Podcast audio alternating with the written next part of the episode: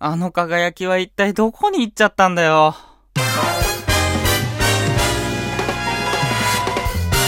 サンラジどうも、大輝です。ということで、本日はですね、いやー、ちょっと悲しかったなっていう話なんですけど、つい最近ですね、新しいゲームを買ってみたんです。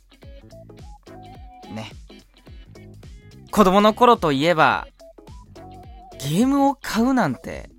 一大イベントだったんだよね。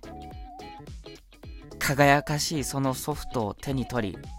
薄くて透明なあの、ビニールの包装紙をビリビリっとやって、パカッと開けてね、そのソフトをゲーム機本体に差し込んでいく。この瞬間ですらワクワクとドキドキが止まらなかったと。そしてね、私が今回手に入れたゲームはですね、ラチェットクランクというゲームなんです。プレイステーション5版のですね、最新作を 買ったんですが、私はね、プレイステーション2という、まあ、本体が3つ前ですね。5が今最新ですから。の頃のラチェットクランクというね、一番初めのシリーズをプレイしていた、その頃のワクワクとドキドキ、子供の頃の興奮を覚えているわけです。そして、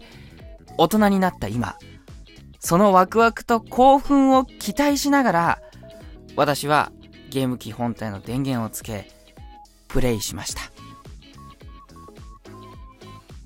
悲しかったのは、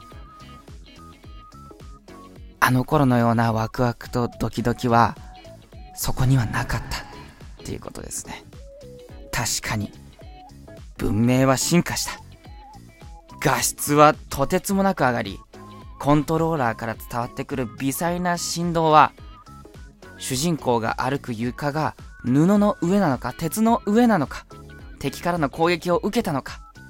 そして弓をこう引き絞る、絞る時のこうグググググというその力がぐるぐるぐるっとさ、こう、溜まっているようなその感じすらも振動で伝わり、映像美で迫力も伝わり、音も立体的に、明らかに刺激は増してるはずなんです。でもやっぱりどこかで擦れてるんでしょうね。あの頃のように輝いては見えなかった。あの頃のようにドキドキワクワクは継続しなかったです。これはきっと自分の中にそういう気持ちがなくなったのではなくて、ワクワクドキドキを感じるポイントが年を重ねていくごとに変わったんだと思うんだよね。幼い頃は何とも思わなかったけど、今この年になって、すっごく綺麗な景色とか、ゆったりくつろげるホテルとか、なんだかそういうものに魅力を感じるようになったわけですね。これも一つ成長なんでしょうけど、ちょっと悲しいなって。なんだかあの頃感じていた無邪気な輝きがね、失われてしまったんじゃないかと、ちょっと錯覚したわけですね。うん。多くの経験をして大人になったからこそ、新鮮な驚きっていうのは、やっぱなかなか得られないわけですね。だからこそ私はですね、最新の技術に目がないわけです。最近はあまりお話ししていませんが、VR っていうね、えー仮想現実に遊びに行ける、そんなデバイスなんかもね、購入して持っております。遊んでおります。やっぱりね、画面の向こうにいるキャラクターをコントローラーで操作するよりも、自分が画面の中に、ゲームの中に入ってしまって、その中で体を動かして体感する方が新鮮味があってワクワクしますね。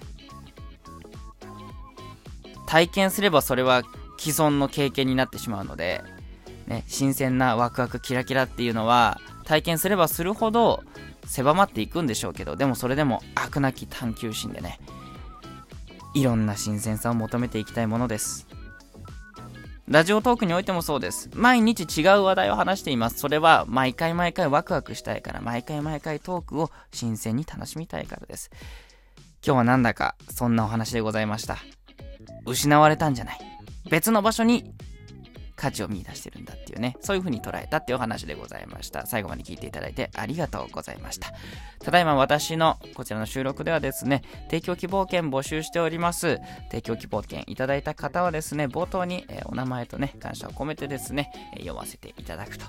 いうことで、えー、ぜひね、えー、お送りいただけると嬉しいので、よろしくお願いいたします。それではまた次の回にお会いいたしましょう。大輝でした。